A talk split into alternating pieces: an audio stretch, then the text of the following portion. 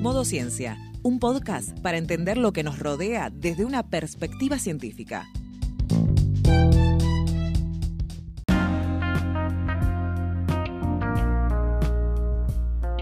Prepárate unos mates, un té o un café, que ya activamos el modo ciencia.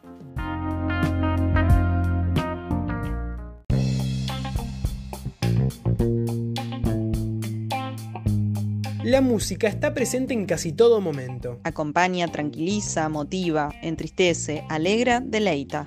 ¿Por qué atravesamos distintas emociones y estados de ánimo al escuchar piezas musicales? ¿Qué ocurre cuando escuchamos música? ¿Por qué nos gusta un tema musical y no otro? El misterio que rodea el gusto por la música es de larga data. Desde los filósofos griegos hasta nuestros días, el ser humano ha indagado sobre la atracción que genera la música. Daniel Calvo es doctor en ciencias biológicas. Se desempeña como investigador principal del CONICET en el Instituto de Fisiología, Biología Molecular y Neurociencias de la Facultad de Ciencias Exactas y Naturales de la UBA y del CONICET. Calvo recuerda el interés que ha despertado la atracción musical a lo largo de la historia. Reflexiona sobre la relación entre las habilidades musicales y el lenguaje y describe el papel de la perspectiva biológica para entender lo que genera escuchar música.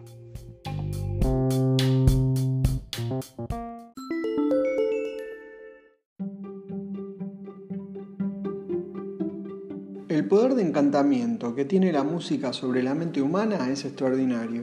Hace miles de años que la ciencia intenta develar este misterio y sorprende que la controversia no esté aún saldada. Recordemos que las señales sonoras son ondas de presión que se propagan por el aire y en el medio ambiente. Los sonidos tonales, como los de las notas musicales, son ondas complejas que muestran patrones repetitivos. Tienen una componente de frecuencia fundamental por ejemplo, la de la nota La es de 440 ciclos por segundo o hercios y una larga serie de armónicos cuyas frecuencias son múltiplos enteros de la fundamental, es decir, el doble, el triple y así sucesivamente. Nuestro oído percibe estas ondas y las convierte en señales eléctricas. Luego desde allí son conducidas al cerebro para su procesamiento. Cuando escuchamos una pieza musical que nos impacta, ¿quién no se preguntó por qué los sonidos pueden generar atracción, deseos de consumirlos y desencadenar emociones? Y esto aún si tenemos los ojos cerrados y no hay palabras de por medio. ¿Qué es lo que determina que un tema musical nos guste o que otro nos resulte indiferente o que nos desagrade? La fenomenología de la música siempre despertó curiosidad desde la antigüedad fue objeto de estudio de célebres filósofos. Pitágoras fue uno de los primeros en pensar sobre el tema unos 500 años antes de Cristo. Pero tanto él como la mayoría de los que lo sucedieron, entre otros Platón, Aristóteles, Galileo, Descartes, basaron sus explicaciones fundamentalmente en las matemáticas, la filosofía o la religión. A mediados del siglo XIX, por primera vez se tuvo una perspectiva diferente sobre la música. Darwin en su libro sobre el origen de las especies reflexionó brevemente sobre la naturaleza de las habilidades musicales humanas. Darwin se autopercibía como sordo a la música y era incapaz de experimentar en carne propia algún sentimiento al escucharla. Sin embargo, advirtió el impacto emocional que la música tenía sobre la gente y escribió sobre el tema en el contexto de su teoría de la evolución, planteando que la música podía haber representado una forma primitiva de lenguaje. Darwin especuló que la musicalidad humana podía ser una adaptación que cumplía una función biológica en eras prehistóricas, por ejemplo para favorecer la comunicación, y creyó que podía haber tenido relevancia en el proceso de selección sexual, algo similar a lo que ocurre con las vocalizaciones observadas en otros animales como aves y monos. Años después, Spencer discutió esta idea, proponiendo que la musicalidad estaría asociada a la expresión de vocalizaciones con fines emocionales pero en general. Estas ideas propiciaron algunos debates que se sostienen hasta hoy. Por un lado, ¿hay relación directa o indirecta entre la aparición de las habilidades musicales y el surgimiento del lenguaje? ¿Son estas capacidades distintas? ¿Surgieron simultáneamente? ¿La aparición del lenguaje dio lugar a habilidades musicales o fue al revés? Y al ser animales musicales tuvimos la oportunidad de adquirir un lenguaje. Por otro lado, ¿La música tuvo algún valor adaptativo en la evolución del Homo sapiens? ¿Otorgó ventaja a quienes la utilizaban para la comunicación verbal o no verbal? Por ejemplo, alguna ventaja reproductiva? ¿Fomentaba la cohesión social? Para estimar las fechas aproximadas de aparición del lenguaje y de la música, se han hecho estudios paleontológicos y arqueológicos. Por ejemplo, datación de carbono radioactivo en restos de tinturas en pinturas rupestres y en instrumentos musicales prehistóricos, como flautas de hueso de animales. Este análisis dio un margen razonable de coincidencia, pero es difícil estar seguro, porque los eventos de selección natural mencionados tuvieron lugar hace aproximadamente 15.000 a 30.000 años y posiblemente todo el proceso haya durado miles de años. En 1995, Steven Pinker, de la Universidad de Harvard, autor de varios libros sobre la evolución de la mente, aportó una teoría alternativa sobre el origen de la música. Pinker propuso que el lenguaje es un instinto.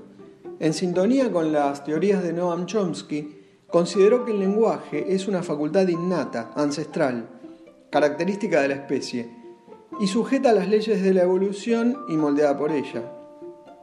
Para él, las capacidades lingüísticas son una adaptación que trajo consigo subproductos sin valor adaptativo, como la habilidad para producir música.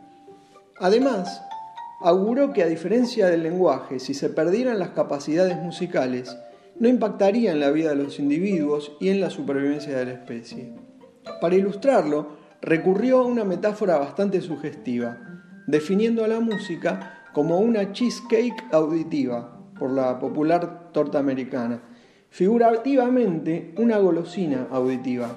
Para entenderlo tenemos que tener presente que la evolución humana llevó aproximadamente 2 millones de años, y el 99% del tiempo lo hemos vivido siendo cazadores recolectores nómades donde la disponibilidad de alimentos calóricos era un bien escaso y muy preciado.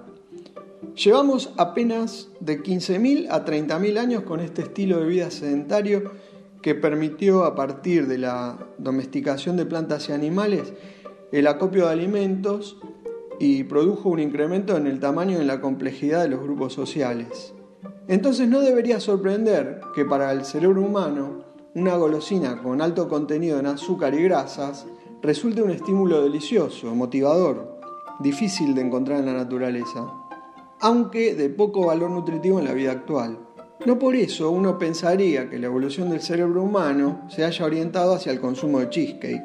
Más bien, diríamos que esta golosina es un producto tecnológico que deleita nuestro paladar, con determinadas propiedades organolépticas, sabor, olor, color, textura, diseñadas a la medida de nuestros sentidos y de los circuitos neuronales que controlan la ingesta de comida. Siguiendo el mismo razonamiento, Pinker propuso que la música también puede ser considerada una tecnología y nuestras habilidades musicales un producto secundario de la capacidad lingüística. En este caso, el producto posee propiedades atractivas para el oído y el cerebro. Lo que no supo o no pudo explicar Pinker es cuáles serían aquellas peculiaridades que causan tal atracción. Un grupo de investigadores liderado por el prestigioso neurocientífico Dale Pearce en la Universidad de Duke publicó en los últimos años una serie de hallazgos experimentales que permiten ir descifrando algunas de las claves en este asunto. En teoría musical, una escala es una sucesión ascendente o descendente de sonidos.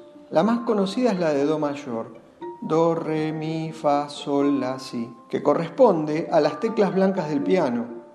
Esta escala tiene siete notas naturales, es decir, sin alteraciones, o sea, notas sin sostenidos ni bemoles, que corresponderían a las teclas negras intercaladas entre las blancas. A cada nivel de la escala se lo denomina grado, primero, segundo y así sucesivamente hasta el séptimo. Y si continuáramos con la sucesión ascendente, la próxima nota sería nuevamente Do, completando una octava. Las distancias o los saltos entre los distintos grados de la escala se llaman intervalos. En tanto, a la escala que contiene a todas las notas musicales, que son 12, porque también incluye a las 5 teclas negras, se la denomina escala cromática. Una de las incógnitas fundamentales en la percepción musical es por qué ciertos intervalos se perciben como armoniosos o consonantes y otros se oyen menos armoniosos o relativamente disonantes. Esto se comprueba fácilmente, por ejemplo, haciendo sonar dos notas simultáneamente, es decir, tocando un acorde de dos notas. La armonía se vale de estas diferencias en la percepción auditiva para provocar sensaciones, como el reposo y la tensión en la composición musical.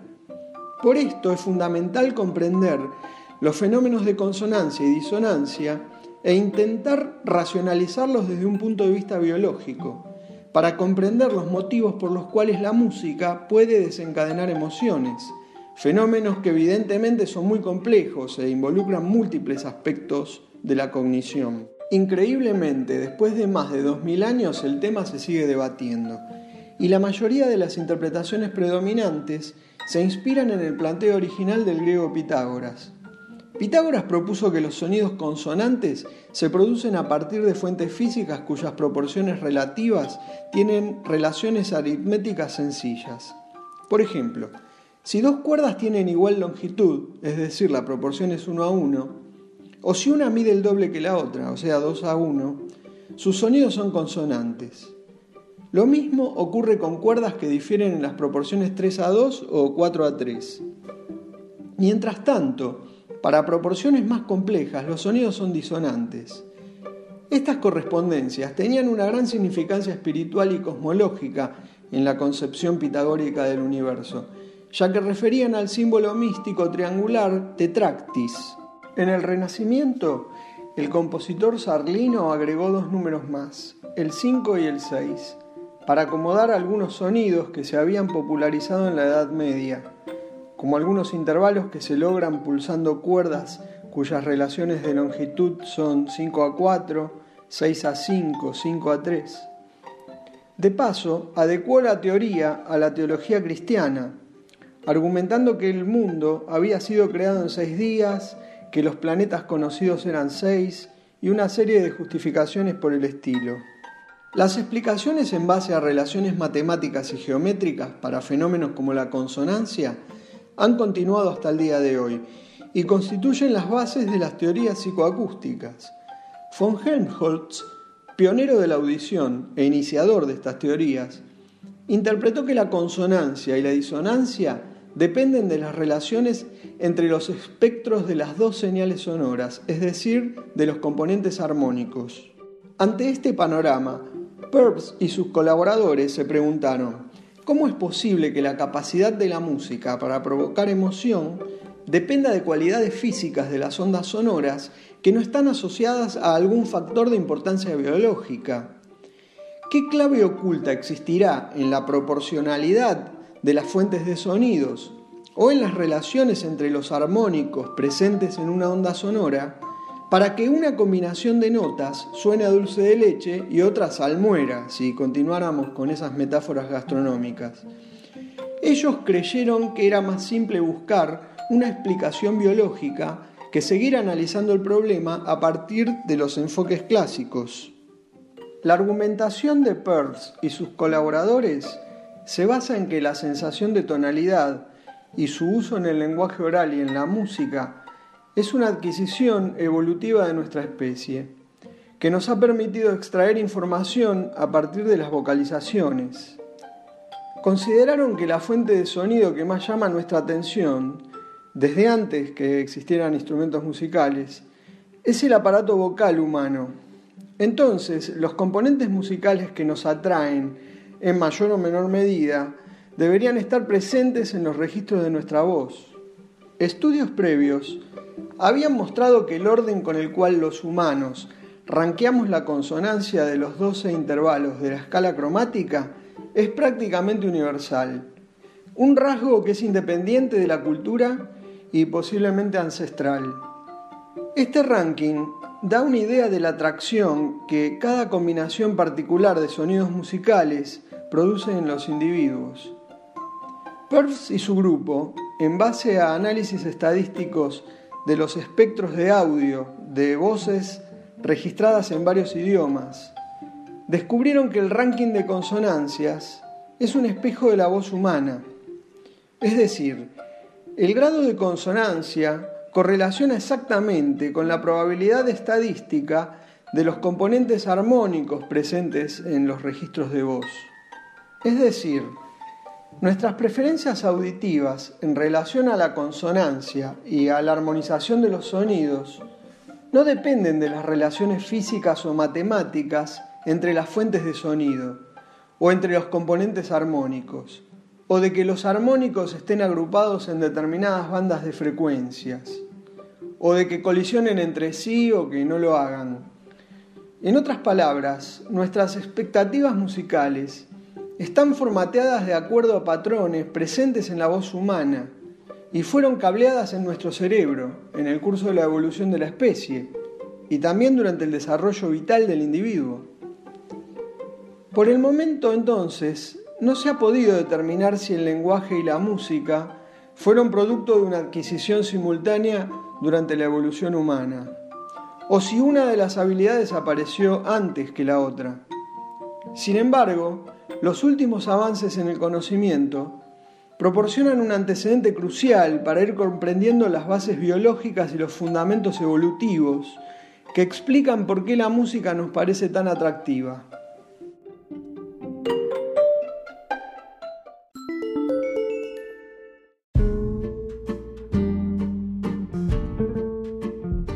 La ciencia ha puesto el foco en este tema en el último tiempo, aún queda mucho por conocer sobre las posibles explicaciones a la atracción musical. Mientras tanto, podemos pensar en una playlist como un recipiente con golosinas, donde cada tema musical es como un caramelo que atrae a sus oyentes y genera diversas emociones.